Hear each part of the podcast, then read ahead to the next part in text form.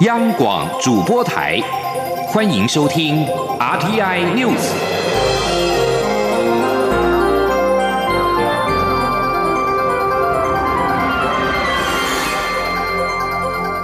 听众朋友您好，欢迎收听这节央广主播台提供给您的 RTI News，我是张顺祥。促进转型正义委员会提出半年任务的进度报告，并针对中正纪念堂的转型提出了五项原则建议。对此，文化部长郑丽君表示，文化部将在今年底提出转型的初步想法，之后再进一步跟促转会讨论。请记者陈国维的采访报道。对于中正纪念堂转型，促进转型正义委员会提出五项原则建议，包括解除现存地景威权性格、铭记历史轨迹、推动人权民主法治教育、规划负责管理独立机构或第三部门组织，以及严拟转型正义的过渡措施。文化部长郑丽君十七号在立法院教育及文化委员会说明，中正纪念堂转型涉及两大层面。第一个就是回应转型正义，那这部分我们会再进一步跟。促转会来讨论，那来深入了解它五原则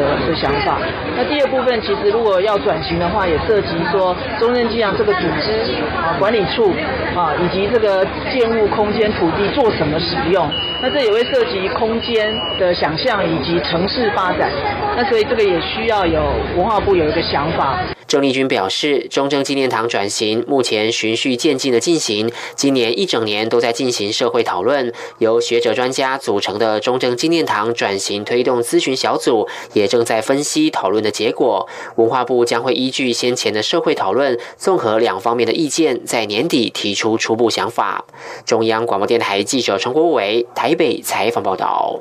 促进转型正义委员会十七号提出半年任务的进度报告，其中在中正纪念堂的转型方面，促转会提出五项原则建议，主张除了现行地景威权的性格要解除之外，要规划撤除三军的一队。另外，促转会也行文中央银行，要求要提供之前纸钞跟硬币改版的成本，以及说明所谓的国币改版成本需要新台币五百亿元的估算是从何而来。政府持续的推动转型正义的工作，促长会表示，为了完成军队国家化的最后一里路，国防部应该配合拆除蒋公铜像。对此，国防部回应表示，蒋公不仅是国民革命军之父，也是陆军官校的首任校长，具有其功绩跟历史定位。指国防部基于饮水思源的道理，主张要维持营区的现状。军中威权铜像到底该如何的处置？促转会认为，促进转型正义条例已经规定，出现在公共空间的威权象征必须要清除。因此，国防部应该尊重法律，从营区内移除两蒋铜像，让军队彻底的国家化。另外，促转会也提出了三军一队应该撤除中正纪念堂的主张。国防部表示，一队是否撤出，应该是文化部地景文物整理规划定案之后，再进一步的评估办理后续的事宜。促进转型正义委员会十七号公布成立以来的半年任务进度报告。报告指出，将要建制台湾转型正义的资料库，终结只有被害者没有加害者的现象。资料库预计在明年十月完成。另外，促转会也将委托办理追究加害者责任，其中包括了除垢法。促转会强调。促转条例规定追究加害者责任，除垢法只是如何追究的方式之一，仍要透过公民共识决定如何追究加害者的责任。请记者王维婷的报道。促转会十七号提出半年任务进度报告，促转会下还原历史真相、平复司法不法、威权象征处理和重建社会信任四个组，分别报告半年来的业务推动成果。负责还原历史真相业务的促转委员叶红玲表示，促转会勾勒加害者体制和运作机制，正在建制台湾转型正义资料库，预计明年十月可以完成，且会与专家学者合作进行测试。叶红玲说。我们再三的强调，就是说我们要去回应只有受害者没有加害者的议题。那时间点的话，我们预计明年就是说，呃，二月开始做整个人力登打的工作，然后年终应该可以完成至少三分之二的登打，十月希望资料库可以完成。那这个资料库在这个规划过程中，我们邀请各领域的社会科学哦，中研院、台大、政大的学者、成大来咨询哦，那各界学者都抱有相当高的期待。负责处理威权象征和盘点不义遗址的促转会代主委杨翠表示，盘点后发现，全台湾共有五十一处不义遗址，其中国防部保密局南所的地址更首度揭露是位在台北市延平南路一百三十三巷内。另外，促转会也出面与财政部国有财产署协调，保留安康接待室，不移拨他用。负责平复司法不法业务的促转委员尤博祥表示，促转会将办理人事清查处置相关研究委托案，其中也包含研究除垢法。他强调，促转条例规定追究加害者的责任，追究的方法有很多，除垢法只是其中之一。希望透过公民意识的成型，找到最适合台湾的方法。负责重建社会信任业务的促转委员彭仁玉则表示。促转会半年来培训了专业疗愈者，预计明年初会有六十位专业心理师、社工师到位，协助受难者和家属的疗愈工作。另外，针对促转会盘点全台各地各机关蒋介石铜像，但是国防部对此保留，不同意拆除营区内的铜像。促转委员尤博祥表示，促转条例第五条规定，公共场所的威权象征应予移除，国防部应该尊重法律，配合拆除。中央广播电台记者王威婷采访报道。继续关注的是，民进党正在进行的党主席的补选，登记参选的有台湾民意基金会的董事长尤银龙跟行政院的秘书长卓荣泰。民进党表示，将会召开两场的电视政见发表会，分别是今年的十二月二十九号礼拜六下午两点在一电视，还有明年的一月四号礼拜五下午两点在民视的新闻台进行。基于政见发表的形式，双方都同意采用申论。交互诘问跟结论的方式进行，等待党主席的政见发表会之后，民进党将在明年的一月六号举行党员投票，选出新的党主席。记者刘玉秋的报道。民进党主席补选作业正如火如荼展开，最后登记参选的有台湾民意基金会董事长尤延龙与行政院秘书长卓荣泰两强之争。尤延龙十七号接受广播节目主持人黄光琴专访时，批评民进党败选后党内没有检讨反省的声浪，有点噤若寒蝉。他认为，民进党应该严正的面对这一场败选灾难，不要压抑阻挠党内检讨反省的声浪。尤延龙接受媒体联访时。也对党中央喊话，期盼党中央在这一次党主席补选时超然公正。他更期盼能与卓荣泰展开辩论。他认为参选党主席到底是要延续蔡英文总统的路线，还是提出不同于蔡英文领导的改造路线，这才是关键。期盼啊，这个跟啊这个中生代啊共推出来的卓荣泰啊兄能够有几场公开的辩论。让社会大众、让党员能够充分了解，呃，两位党主席候选人对于党目前所面对的这些灾难，这样的一个挫败，啊，对它的原因是什么？它的冲击是什么？未来怎么样去做？啊，怎么样能够振衰起弊？啊，透过辩论的过程，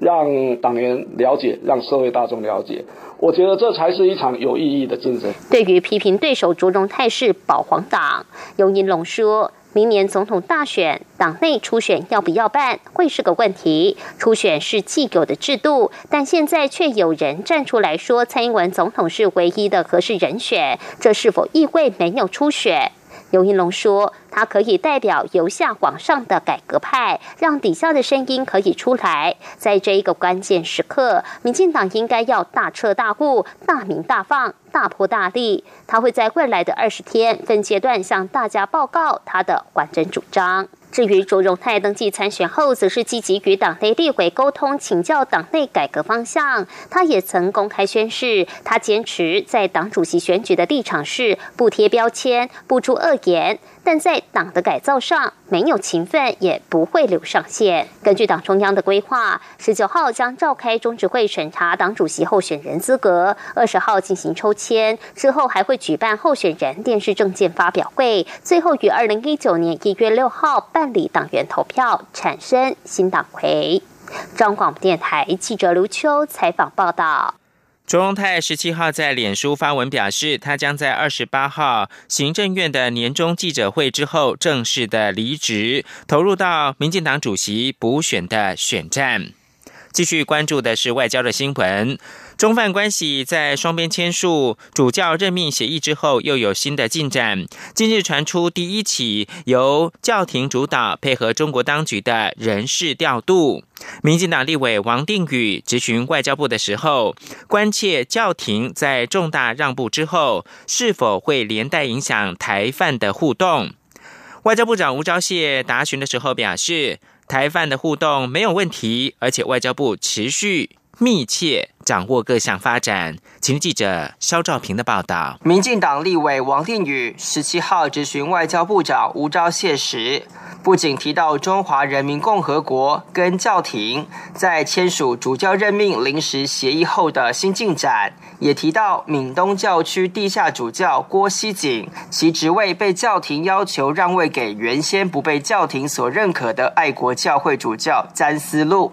王定宇追问教廷对中共的重大让步后，下下一步又会如何发展？台湾有什么预防措施？吴钊燮表示，台湾跟教廷国的邦交在短期间内并没有问题，外交部对中犯关系的后续变化则是密切关注。吴钊燮说：“所以在这个暂时性协议的状态下，暂时应该是没有问题。但是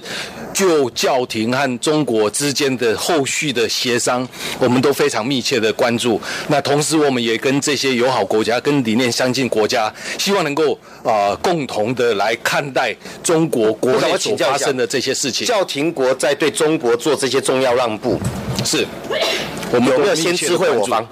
诶，没有。”所以我方事前不知道，这个是涉及到那个教廷，他们教廷他们认为说这个是教他们的内部的事务。王定宇要吴钊燮用灯号来比拟台犯关系是稳定还是陷入警示区。吴钊燮表示。虽然会有小心应对的状况，但台湾跟教廷的往来是没有问题。他说：“当然是有一些必须要去小心面对的这种状况。那但是我们跟教廷之间的这个往来、这个沟通，目前都没有问题。”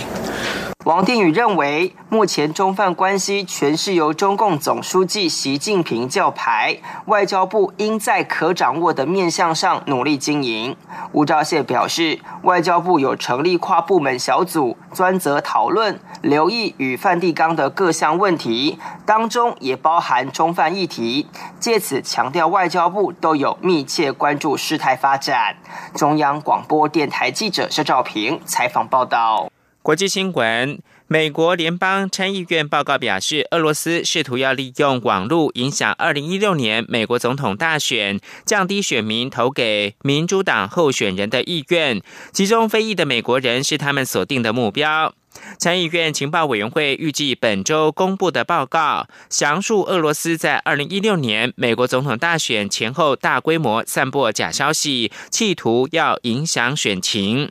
华盛顿邮报以及纽约时报在十七号都报道了还没有公布的报告内容。华邮取得的报告显示，俄罗斯透过位在圣彼得堡的网络研究社，借由枪支暴力以及种族等引发争议的议题相关的贴文，来强化川普的选情，并且分化美国选民。一般认为，网络研究社是跟俄罗斯政府挂钩的酸民农场。纽时则表示，两份报告都强调这些机构在网络平台以假账号支持川普，也证实了俄罗斯试图要干预二零一六年的总统大选。俄罗斯以这些假账号诋毁民主党候选人希拉蕊·克林顿，拉高川普声势，并且加深美国的社会分裂。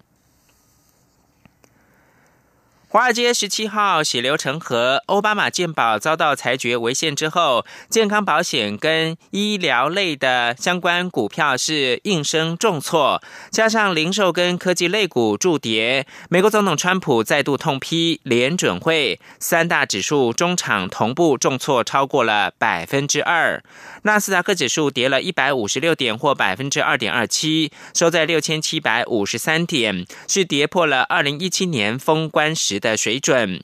道琼工业指数中场跌了五百零七点，或百分之二点一一，收在两万三千五百九十二点。不但连续两个交易日重挫超过五百点，也创下本月第四大的跌点。而标准普尔五百指数跌了五十四点，或百分之二点零八，成为两千五百四十五点。是阳光穿透了世界之窗，是阳光环绕着地球飞翔。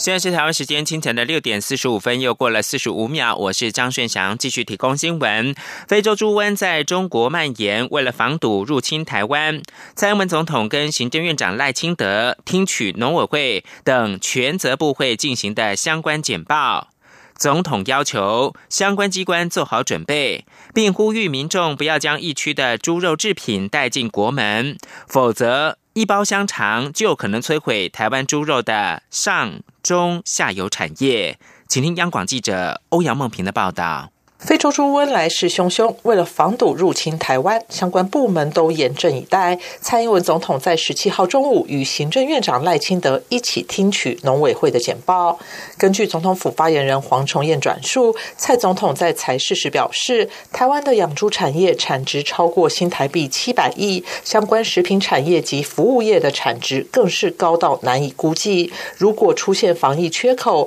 不仅经济损失会相当严重，更是民生。的灾难，所以面对非洲猪瘟蔓延，这是国安问题。这场防疫大作战必须全民总动员。总统要求相关机关必须做好准备，第一线的人员要绷紧神经，并呼吁民众千万不要将来自疫区的猪肉制品带进国门。黄崇彦转述说：“那么全民的配合呢，更加的重要。那么尤其中国的疫情已经失控，那么呼吁这个往来。”啊，中国还有其他疫区国家的民众，那么千万不要将来自疫区的相关猪肉制品啊带进国门。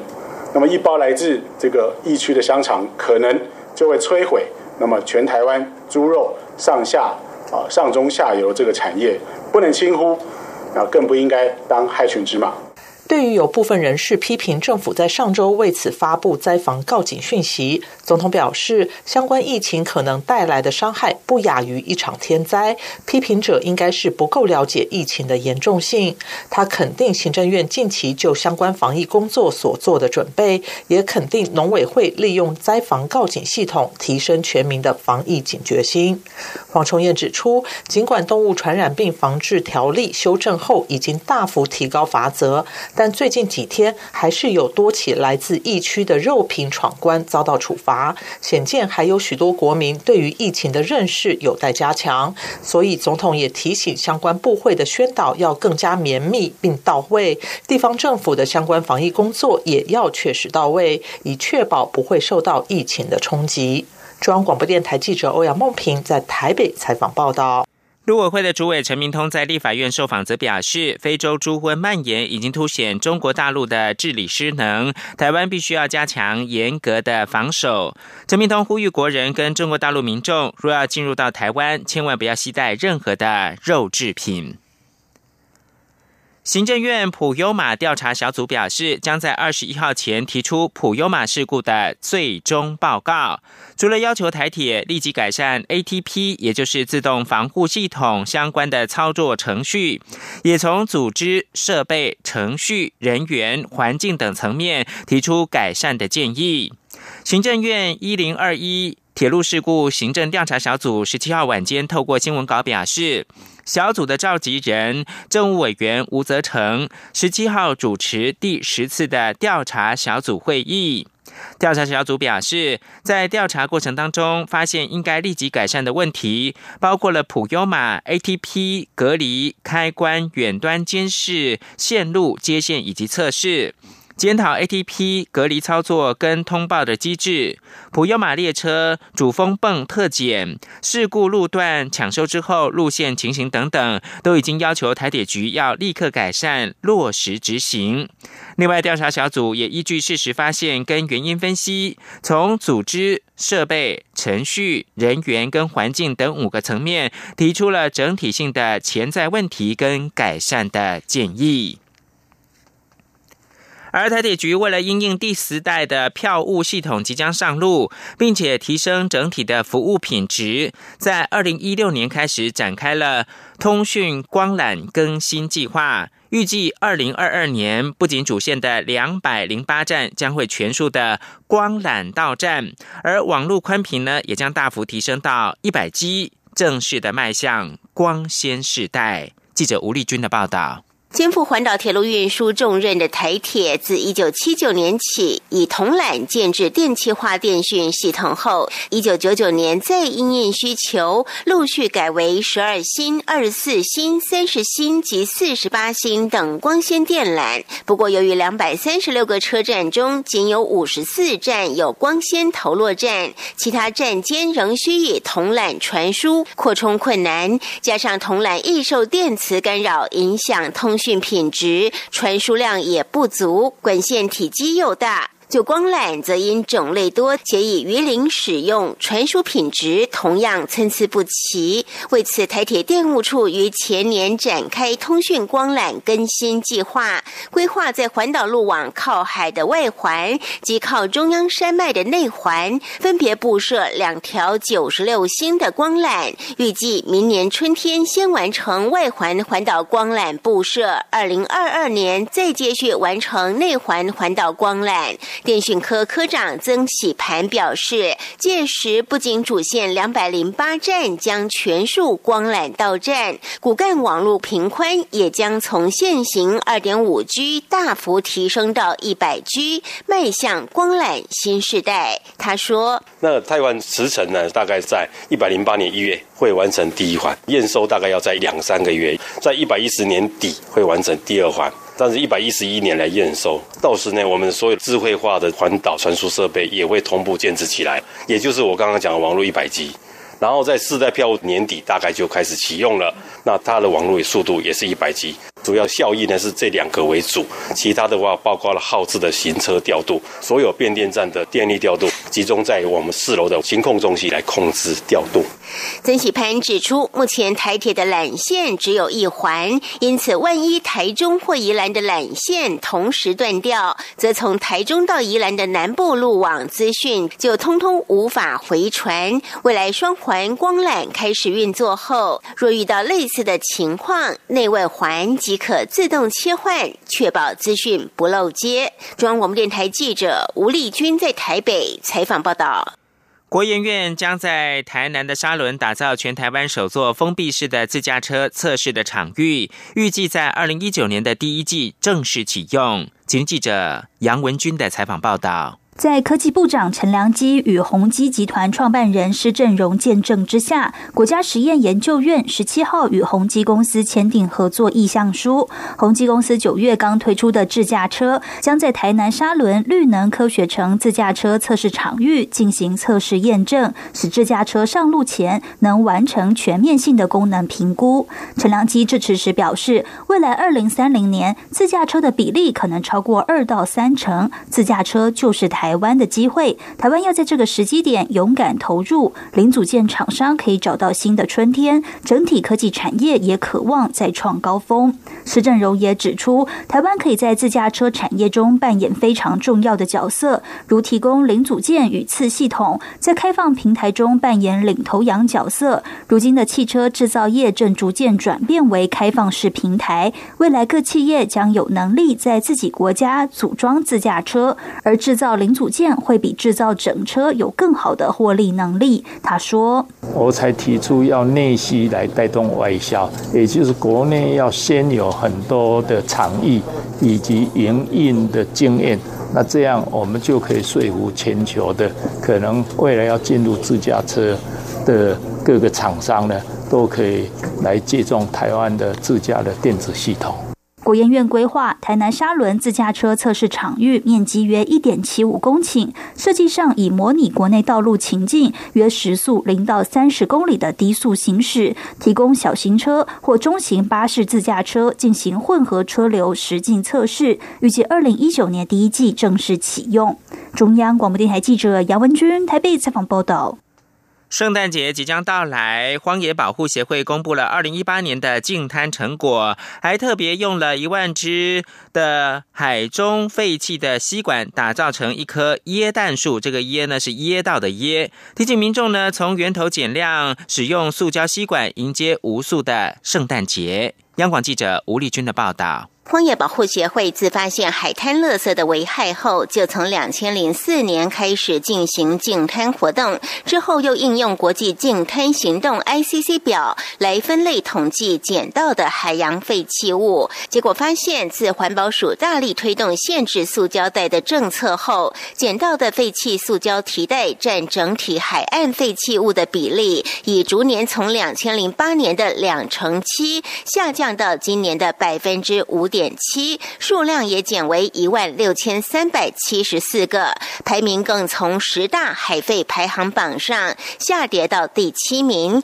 反观环保署下一波将推动的限塑目标，塑胶吸管则已连续三年稳居十大海废排行榜第三名。每万件海废物中就有一千三百只吸管，显示问题相当严重。为此，荒野保护协会特别用了一万多只海废吸。吸管打造成一棵椰蛋树，提醒民众从源头减量，迎接无数的圣诞节。荒野保护协会理事长刘月梅说：“我们二零一八年的净滩上面可以看到，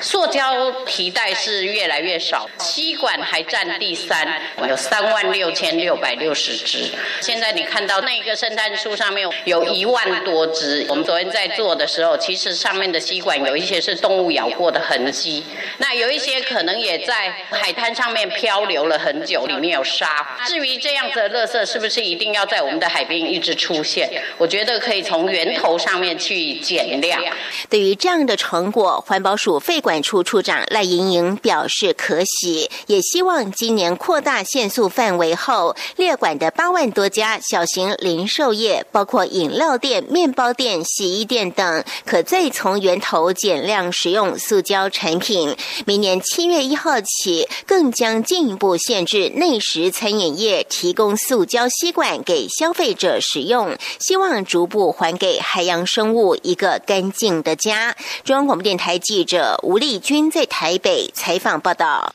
国际新闻。英国首相梅伊十七号表示，将重新安排国会在下个月的中旬表决他与欧洲联盟达成的脱欧协议草案，并且承诺会取得欧盟的保证，以打破英国脱欧的僵局。在主要反对党工党下最后通牒，扬言假如不决定国会表决脱欧协议的日期，将对梅伊发动象征性的不信任投票。之后，梅伊表示会让国会下个月就协议草案进行辩论，然后在一月十四号开始的当周进行表决。距离英国明年三月二十九号脱欧期限只剩下一百多天，部分英国国会议员指控梅伊试图利用期限逼近的压力，迫使严重分裂的国会支持他的脱欧协议。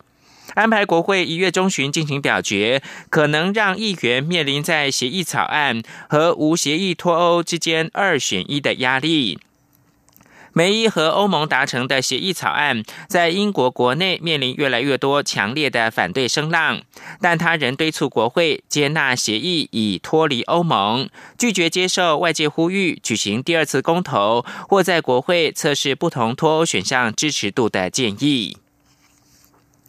最后提供给您是土耳其总统埃尔段十七号表示，随时可能对叙利亚境内诱发拉底河东岸发动反恐的军事行动。埃尔段重申，土耳其不会允许沿着边界有恐怖走廊的存在。他表示，土耳其会继续在叙利亚打击恐怖主义，直到当地举行新的选举。以上新闻由张顺祥编辑播报。